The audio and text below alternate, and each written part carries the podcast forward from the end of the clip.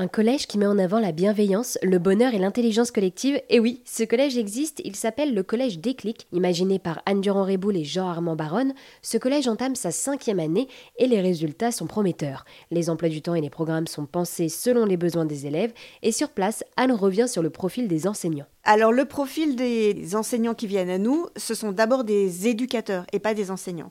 Donc ils viennent à nous parce qu'ils euh, partagent euh, nos intentions éducatives. Euh, donc ça c'est la priorité. Après ils aiment les adolescents. Donc ça c'est pas tout le monde. Donc il y a tout ça et par ailleurs, ils vont faire une matière. Mais ils viennent pas à nous parce qu'ils aiment une matière qu'ils veulent enseigner. Parce qu'un adolescent, il a d'abord besoin d'être en lien, en connexion, et après, il va faire des maths ou de l'anglais. S'il n'y a pas de connexion, de toute façon, il fera pas de maths ou d'anglais. Et comme ils ont des activités en cours assis, mais aussi des activités de l'après-midi où euh, c'est vraiment de la gestion de groupe, bah, quand on est mal à l'aise dans la gestion de groupe, dans notre système, ça fonctionne pas. et ce sont des gens qui sont vraiment... Euh, comment je pourrais expliquer ça? Qui ont des profils euh, bah, comme un arc-en-ciel en fait. Ils ont plein de compétences et ils peuvent mettre plein de facettes de leur personnalité au service des élèves. Donc euh, voilà, c'est aussi pour nous l'intention de montrer aux enfants qu'on n'est pas que un prof de maths. On peut enseigner euh, voilà les maths, le théâtre, l'art plastique, l'éducation affective, relationnelle et sexuelle, et on est une seule personne.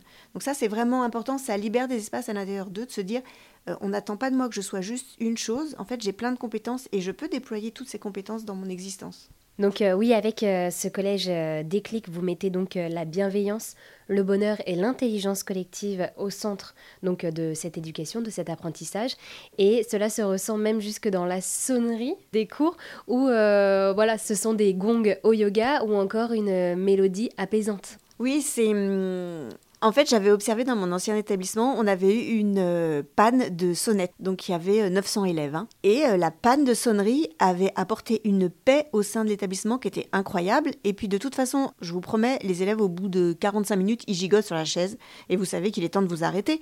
Et donc, j'avais gardé ça en tête, que cette sonnerie mettait, en fait, tendait et mettait de l'agressivité.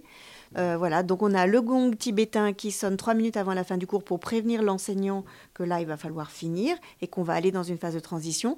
Et puis on a des mélodies, mais qui changent au cours de l'année parce que parfois on en a marre, les élèves en ont marre, donc on change la mélodie et voilà. Et, puis parfois ça marche pas, donc ça se déclenche alors que ça ne devait pas. Et c'est rigolo aussi, c'est la vie. Je voudrais ajouter que cette bienveillance, elle n'est possible que s'il y a un cadre. Le cadre est fondamental.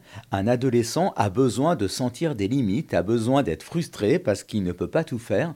Et c'est ce cadre-là ferme et bienveillant qui permet à l'enfant de prendre confiance. Bienveillance sans cadre, pour moi, c'est très compliqué. Et euh, vous parlez également aussi beaucoup des parents. Vous vous adressez aussi aux parents des élèves par des ateliers et autres. Tout à fait. C'est vraiment important d'avoir une cohérence éducative. Les adolescents, ils adorent venir euh, gratter dans les failles éducatives. Donc c'est important de créer une communauté éducative et d'apporter aux parents les outils qu'on utilise ici pour qu'on ait le même vocabulaire. On sait que ce qui est problématique, c'est quand on, fait un certain nombre de choses la journée avec les enfants, ils rentrent chez eux, et puis ce qui a été créé la journée, c'est déconstruit. Donc pour avoir une construction qui perdure, on leur propose des ateliers. Donc ils ont accès à des ateliers d'initiation à la communication bienveillante. Ils ont des ateliers éducation sexuelle, relationnelle et affective pour avoir les informations de quelle est la réalité, de qu'est-ce que c'est la sexualité d'un adolescent aujourd'hui, qui est très très loin de ce que eux ils ont vécu. Et ils ont des ateliers de parentalité où voilà, on leur apporte des outils à chaque fois, ce sont des ateliers expérientiels. En fait, c'est pas du savoir descendant, c'est on leur fait vivre des expériences pour leur faire expérimenter des outils qu'après ils rapportent chez eux et puis qu'ils mettent à leur sauce. C'est important de faire communauté éducative. Eh bien, merci beaucoup à tous les deux de nous avoir euh, présenté ce collège euh, Déclic, qui est donc le premier collège alternatif, républicain et inclusif. Et pour rappel, nous sommes dans le 8e arrondissement de Lyon. Merci. Merci encore.